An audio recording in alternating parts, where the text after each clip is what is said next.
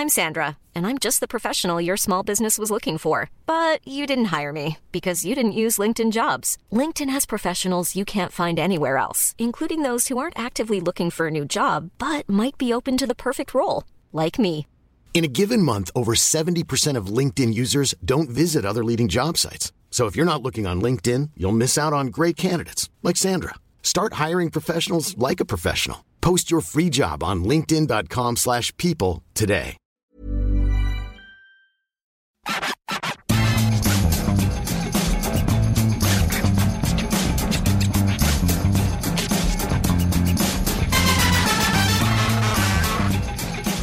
Bonjour à tous et bienvenue dans le FC Stream Team. Je suis Martin Mosny, journaliste à Eurosport et aujourd'hui on a un invité de marque. Cet invité de marque, ce n'est pas Maxime Dupuis qui lui est un journaliste de marque qui est une personne fantastique, un homme formidable. Je vous le dis parce que je le côtoie quand même depuis un certain nombre d'années et il faut se rendre compte la chance qu'on a tous de l'écouter chaque jour. Mais Maxime, derrière nous se tient un homme, peut-être, allez, un des Hongrois les plus connus et un des plus grands footballeurs de tous les temps. Puskás, voilà. Euh, lui, on n'a pas eu la chance de. Enfin, du moins, moi, j'ai pas eu la chance de le voir jouer. Euh, Tu non. mens. Maxime, tu mens. Maxime, tu mens. Non, je suis né bien après. Euh, finaliste de la Coupe du Monde 1954, fer de lance de l'équipe de Hongrie révolutionnaire qui aurait mérité, aurait sûrement dû gagner cette Coupe du Monde sans le miracle de Berne. C'est Ferenc Puskás. 89 sélections, 84 buts, imaginez un peu. Le majeur galopant, il est mort en, 19 en 2006 et c'est une légende absolue d'ailleurs.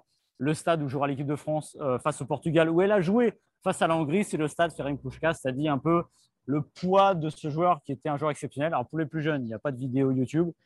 Allez lire des bouquins, vous découvrirez plein de choses dessus et c'est assez fantastique comme histoire.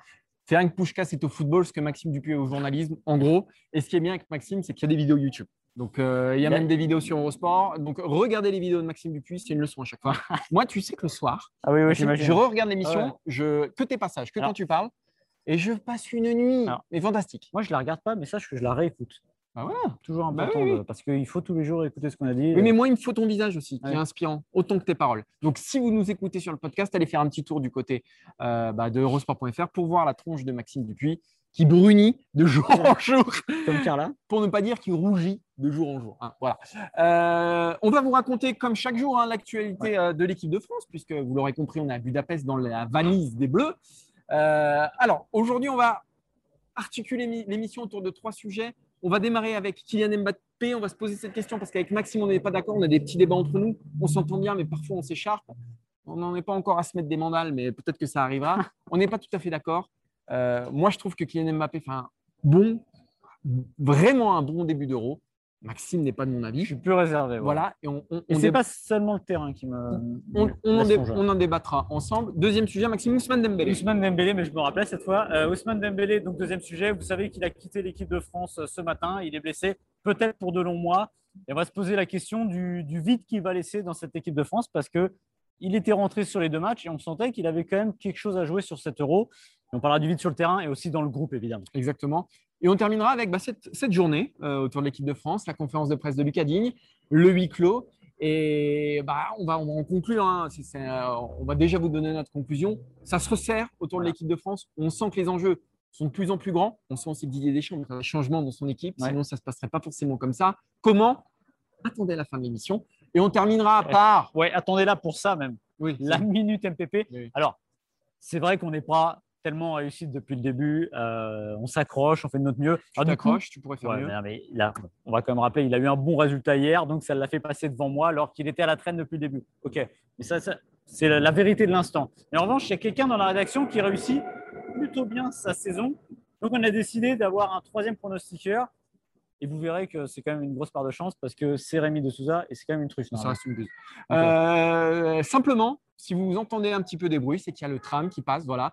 Mais on s'est dit que c'était trop dommage de passer à côté de la, statue de Ferenc Puskás. Euh, donc voilà. Et si vous nous écoutez en podcast, bah, Bah, continuez On fait des bonnes audiences. hein. On fait des très On bonnes fait, on audiences, fait voilà. 30-35 000 de moyenne. Alors, pour euh, un tout ça- podcast, c'est plutôt pas mal. Ouais, alors euh, moi j'ai des chiffres encore plus précis. 32 000 personnes qui viennent pour Maxime quand même. Voilà. Et- Euh, voilà. Si 32 000 personnes pour Maxime.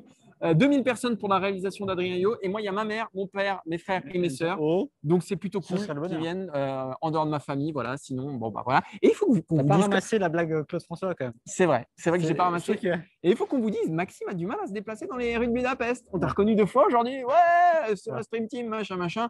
Il est modeste. Il est modeste. Et, et puis moi, je suis là. euh, je Non, suis là pour un peu l'éloigner de ses fans. Non, en revanche, on racontera. euh, Non, on racontera pas d'ailleurs. Non, on racontera pas. On racontera pas. On va s'arrêter là.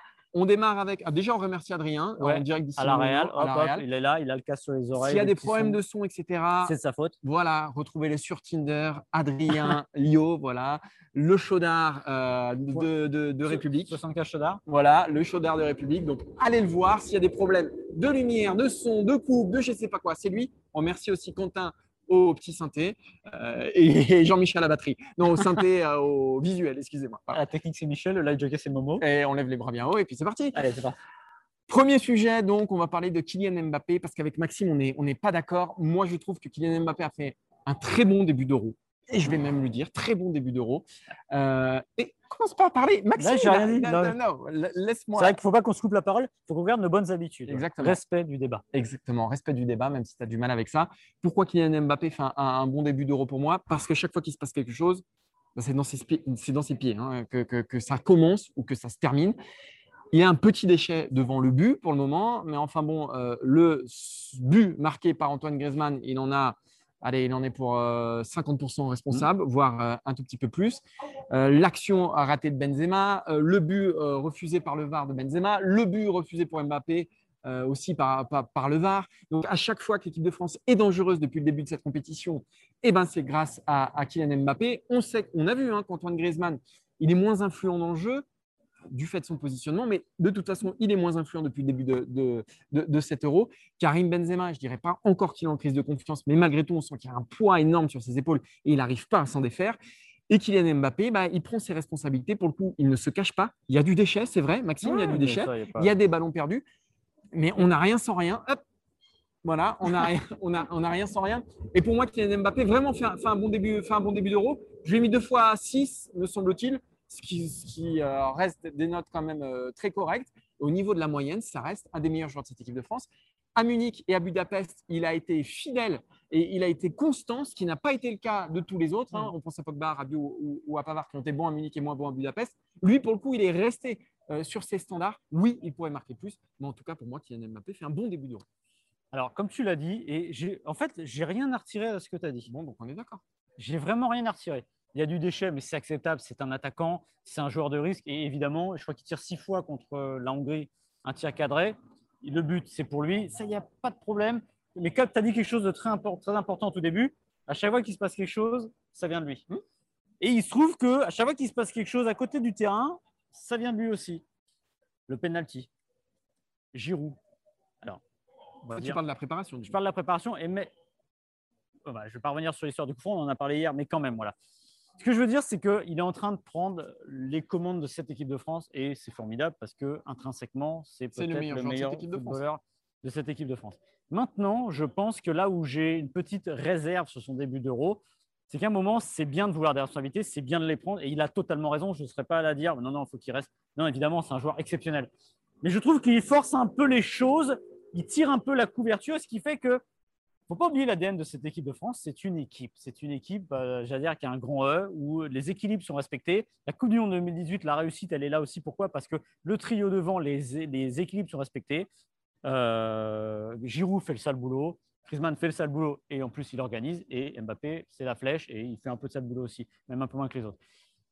Je voudrais pas que ce déséquilibre euh, nuise à l'équipe de France. C'est-à-dire, moi, je reviens avec l'épisode du coup franc. Pourrait me dire ce que vous voulez, que c'est un symbole. Bah, c'est un peu plus qu'un symbole parce que ce coup franc-là, je ne comprends toujours pas pourquoi il vient le tirer alors que le PSG n'en tire pas un. Je pense qu'il est, il a envie de très très bien faire et ça, on ne peut pas lui reprocher. Mais il ne faudrait pas que cette envie de bien faire euh, passe un peu du côté obscur. Mais- Et c'est parfois la petite impression que j'ai. Regarde sa conférence de presse où il vient mettre les choses au point. D'accord, c'était en préparation avec euh, l'équipe de France et après le match euh, de la Bulgarie avec Giroud. Voilà, on sent qu'il veut imposer. En fait, je pense que ce qui est dingue dans cette histoire, c'est qu'il n'a pas besoin d'imposer son leadership autrement que sur le terrain. Et du coup, Mais pour moi, c'est il surjoue un petit peu. C'est l'histoire naturelle. Mais non, c'est pas naturel. C'est l'histoire naturelle. Si c'était naturel, il n'y aurait pas tout ça à côté. c'est un petit peu l'histoire naturelle quand on a un joueur de cette trempe-là. Euh, C'est-à-dire que oui, ça ne se passe pas sans légère secousse. Il n'y a pas non plus Non. une guerre atomique au sein de l'équipe de France. Non, c'est- euh, frais quand même. C'est un peu frais. On sent qu'avec Antoine Griezmann, La petite fraîcheur. ouais, une petite fraîcheur. Voilà, hier à l'entraînement, euh, bon, il y avait un, un petit clan euh, Mbappé-Benzema. Griezmann a parlé avec Pogba. On ne va pas tirer de conclusion euh, hâtive, mais on sait qu'ils ne font pas forcément partie du même clan en équipe de France. Après, on ne va pas monter non plus la mayonnaise au- autour d'eux. Euh, voilà, ils cohabitent. Il n'en reste pas moins qu'aujourd'hui, c'est lui qui déclenche l'étincelle, c'est lui qui met le feu, euh, Kylian Mbappé, et ça, euh, c'est indiscutable. Ouais. Et ça, c'est imparable. Et je pense que s'il n'y a pas Kylian Mbappé depuis le début de, de cet euro, ça se serait peut-être un petit peu plus mal passé pour, pour l'équipe de France, et qu'aujourd'hui, c'est l'homme dont euh, cette équipe ne peut pas se passer. Oui, Il y a Griezmann, il y a. Pogba, il y a Varane. Mais- Malgré tout, sur ce qu'on voit sur les 180 minutes jusqu'ici, je pense qu'il ne peut toujours pas se passer d'Antoine Griezmann. voilà, parce que là, ah mais moi non plus. Voilà. Le, premier match euh, en Allemagne, ok, c'est un Griezmann très défensif, mais n'empêche que c'est 11 km à courir, à faire le boulot pour les autres, à se mettre encore une fois dans l'ombre alors qu'il est sur le même côté que Pogba. Pogba fait le job, donc en gros, il lui laisse les commandes. Il ne faudrait pas que la prise de pouvoir, entre guillemets, de Mbappé euh, résulte d'une baisse d'influence de, Antoine Griezmann. Je maintiens, le- après, tu as raison sur le but. C'est Mbappé, n'empêche que celui qui la met au fond, c'est Griezmann. Donc il est là parce qu'il est revenu dans l'axe. Première mi-temps, il n'est pas dans l'axe. Il faut pas l'oublier, en fait, c'est ça que je veux dire. Et j'avoue que je vois mal cette équipe de France. La question est simple pour moi. Est-ce que cette équipe de France peut aller au bout en étant juste sur les épaules de Mbappé? Non, je pense pas. Est-ce qu'elle peut aller au bout avec euh, une répartition des forces qui ressemblerait à ce qu'il y avait en 2018, avec, encore une fois, un peu plus de Mbappé? Parce que c'est logique, tu l'as dit, c'est naturel. Il est très bon, il est très fort, euh, il mérite. Maintenant, je pense qu'il faut que ça se fasse naturellement et ça se fera naturellement. Il faut juste faire attention à garder les équilibres et ce sera pour moi un des enjeux du match contre le Portugal. L'autre enjeu de France-Portugal, c'est de savoir bah, qui va sortir du banc très tôt, enfin très tôt ou très tard, mais qui va sortir du banc. Et euh, mauvaise nouvelle, ce ne sera pas Ousmane Dembélé. Dembélé qui était rentré sur les deux matchs, Dembélé qui est sorti contre la Hongrie, Dembélé qui est blessé, qui est out pour la fin de l'Euro. D'ailleurs, c'est très triste. Euh, on pense à lui parce que c'est pas évident. Euh, il est peut-être reparti pour de longs mois euh, touché à la cuisse, donc il va rentrer à Barcelone, peut-être se faire opérer apparemment. Il va manquer quelque chose à cette équipe de France avec l'absence de Ousmane Dembélé. Il va manquer peut-être plus qu'on l'imagine parce que c'est vrai que jusqu'ici, Ousmane Dembélé, bon, il n'a pas vraiment influé sur le destin des Bleus, que ce soit à la Coupe du Monde ou à l'Euro. Malgré tout, quand on regarde les feuilles de match, c'est souvent le premier à rentrer. Avec le forfait de Dembélé, l'équipe de France perd son 12e homme. L'équipe de France perd une arme massive. L'équipe de France perd euh, un homme capable de déstabiliser le bloc adverse quand ça se passe mal, euh, quand c'est très, très rugueux. Euh, voilà. Ousmane Dembélé aussi, avec son forfait, l'équipe de France perd un camarade. Ouais.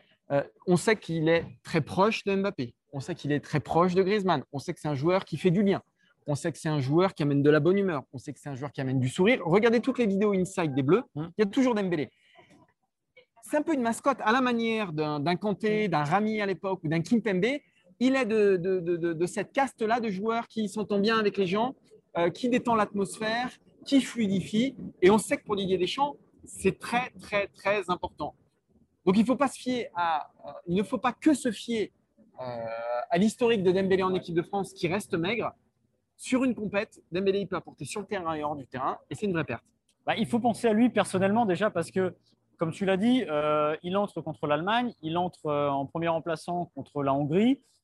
Il faisait partie de ce petit groupe. On dit toujours que ça se gagne à 26, à 23, tout ce que vous voulez, une, compétition. Oui, c'est vrai, parce que le groupe, c'est important, l'équilibre. N'empêche que sur le terrain, c'est toujours un noyau très resserré. Et en l'occurrence, il faisait partie de ce noyau très resserré avec Giroud, avec Tolisso et compagnie. Donc c'est vrai que pour lui, c'est dur parce qu'il était pleinement intégré à cette équipe de France. Maintenant, euh, il va falloir faire sans lui. Alors, il y a Kingsley Coman qui revient après la naissance de sa fille, qui a des qualités, on va dire, intrinsèques qui se ressemblent et qui va rentrer là. Mais c'est vrai que c'est compliqué. Et tu dis, il y a le côté euh, mascotte, il y a le côté bon esprit, ça compte dans un groupe. Souvenez-vous de 2018, le FC Winchester, c'est parti de Football Manager. C'était fantastique, je me Et, et avec l'équipe ça de France euh, l'utilisait beaucoup sur cet euro l'utilise beaucoup. Voilà, il est, c'est un bon camarade, un très bon footballeur. Voilà, donc c'est surtout triste et ça donne une solution offensive de moins Didier Deschamps. Mais c'est aussi dans ce moment-là qu'on se rappelle combien Didier Deschamps a de situations offensives.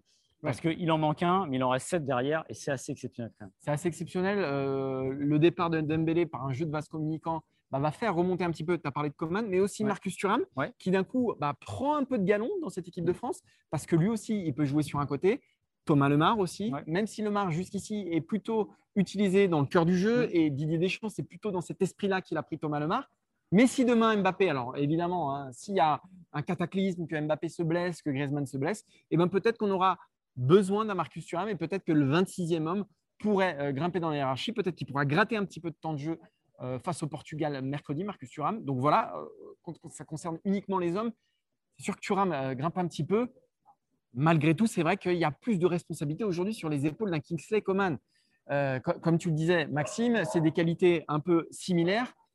Il, a- ouais, il va aller moins dans l'axe, euh, Coman, que Dembélé peut faire. On l'a vu avec étirer, Barcelone, il, avait été très bon, mais il va étirer. Et a priori, c'est quand même peut-être de ça que l'équipe de France a plus besoin. On l'a vu contre la Hongrie. euh, ce qui est important quand il est rentré, c'est Griezmann donc, qui a passé dans l'axe, mais ça donnait des solutions à droite. C'est vrai que la première occasion était parfaite. Après, c'était plus brouillon. Voilà. Ah oui, c'était compliqué. Et euh, alors peut-être, je ne sais pas à quel moment il est touché, peut-être qu'il y ressentait, je ne sais pas. Mais en tout cas, c'était plus brouillon, mais il apportait quelque chose. Et il y avait un jeu qui venait moins, in- moins académique. C'est peut-être la grosse différence avec euh, Kingsley Coman, qui vrai. va être plus académique. On sait que c'est des appuis courts, euh, la puissance euh, sur le démarrage qui est exceptionnelle. Ça, c'est affolant de le voir. Quand vous êtes à ras du terrain et que vous le voyez sur ses premiers appuis, c'est fou. Dembélé, il y a ça aussi, mais c'est plus la suite qui est un peu plus désordonnée, mais qui met le bazar de défense. Donc l'équipe de France va perdre ce pouvoir de nuisance avec le départ de Ousmane Dembélé. Donc c'est un vrai, ça- c'est C'est un un- vrai coup dur. C'est un vrai coup dur. On termine avec ce qu'on a vu aujourd'hui, Maxime. On en a vu un petit peu euh, quand même. On a vu déjà une conférence de presse euh, de Lucas Digne. Il y a eu aussi un entraînement à huis clos. Et on sent que, on va dire, l'équipe de France reprend la main. C'est pas les huitièmes, mais Voilà, c'est un 16e, on va dire. exactement. On en donne un petit peu moins aux journalistes. Euh, voilà, on va être clair. Jusqu'ici, on avait quand même en conférence de presse des joueurs installés, costauds. On a eu Varane, Lucas Hernandez, Antoine Griezmann, même avant de venir ici, Kylian Mbappé, etc. Aujourd'hui, euh, l'équipe de France nous a amené Lucas Digne, qui a priori est quand même un remplaçant, qui en donne un petit peu moins aussi dans ses réponses, Ouais. des réponses très courtes, euh, attendues aussi, contrairement à Antoine Griezmann qui lui euh, développe un peu plus, mais du fait de son, son statut. Et puis il y a eu un huis clos où euh, bah, ça s'est renforcé aussi autour du, du stade de, de l'équipe de France. Le premier huis clos, voilà, c'était un peu plus ouvert, c'était un peu plus accueillant et on sent que cette équipe de France a un petit peu plus de choses à cacher. On sent en gros euh, que Didier Deschamps va procéder à des changements pour euh, la rencontre face au Portugal et qu'il n'a pas envie que ça se sache.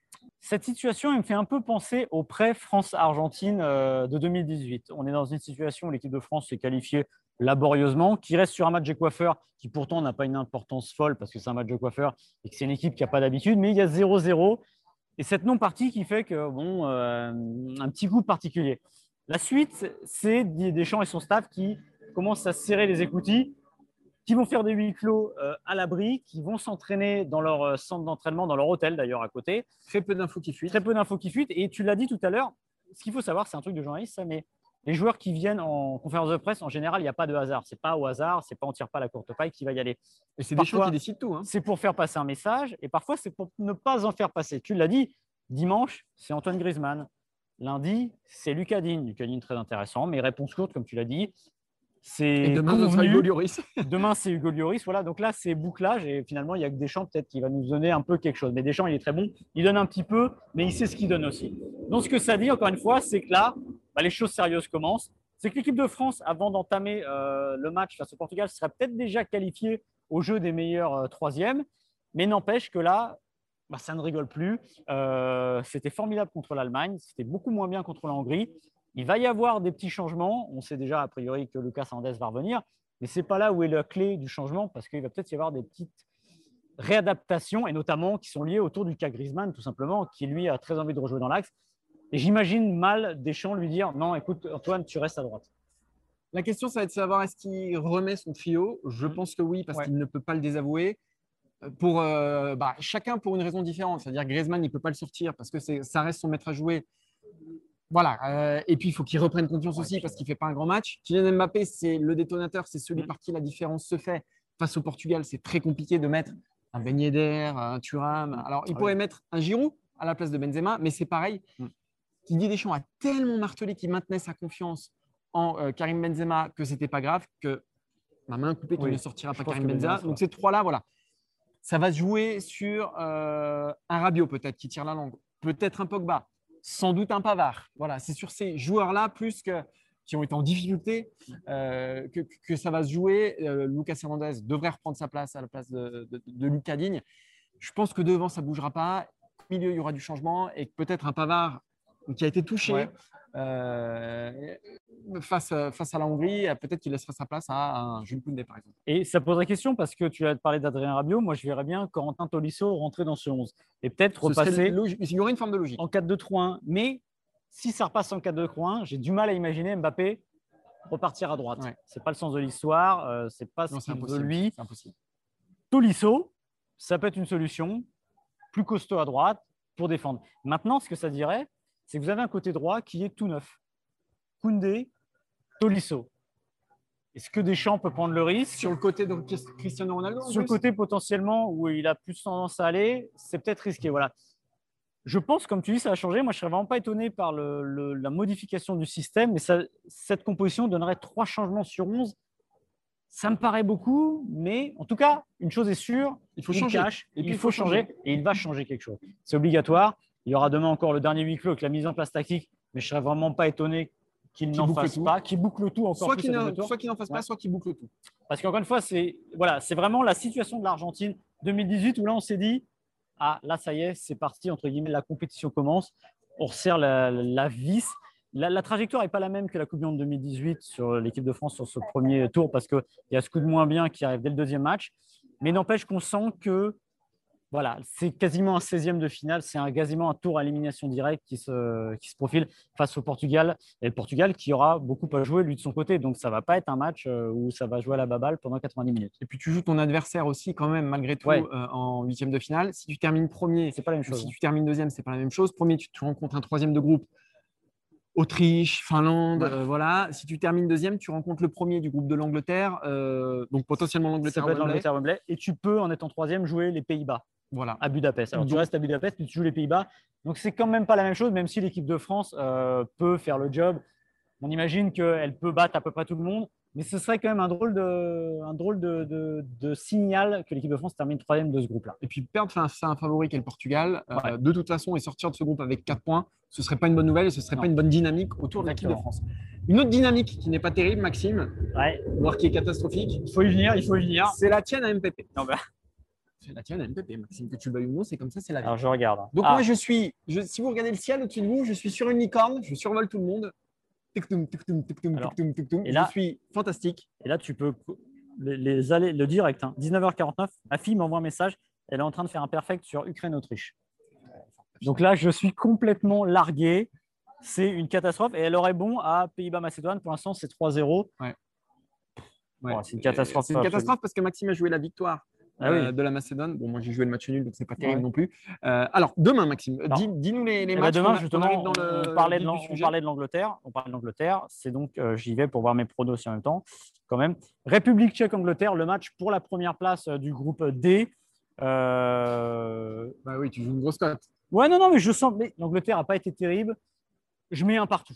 Ouais, moi aussi, je mets match nul, je mets, je mets 0-0.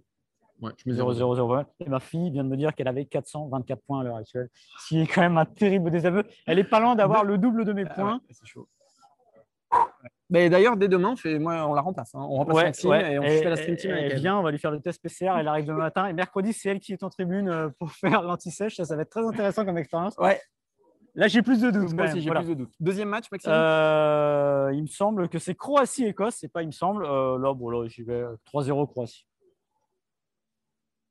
J'ai envie de jouer le nul, moi aussi. J'ai envie de, encore une fois, j'ai envie de jouer le nul, euh, un partout, entre la Croatie et l'Écosse. Ouais. Et promis, demain, on lui demandera ses pronos parce que là, c'est vraiment très, très gênant ce qui se passe en ce moment. Mais.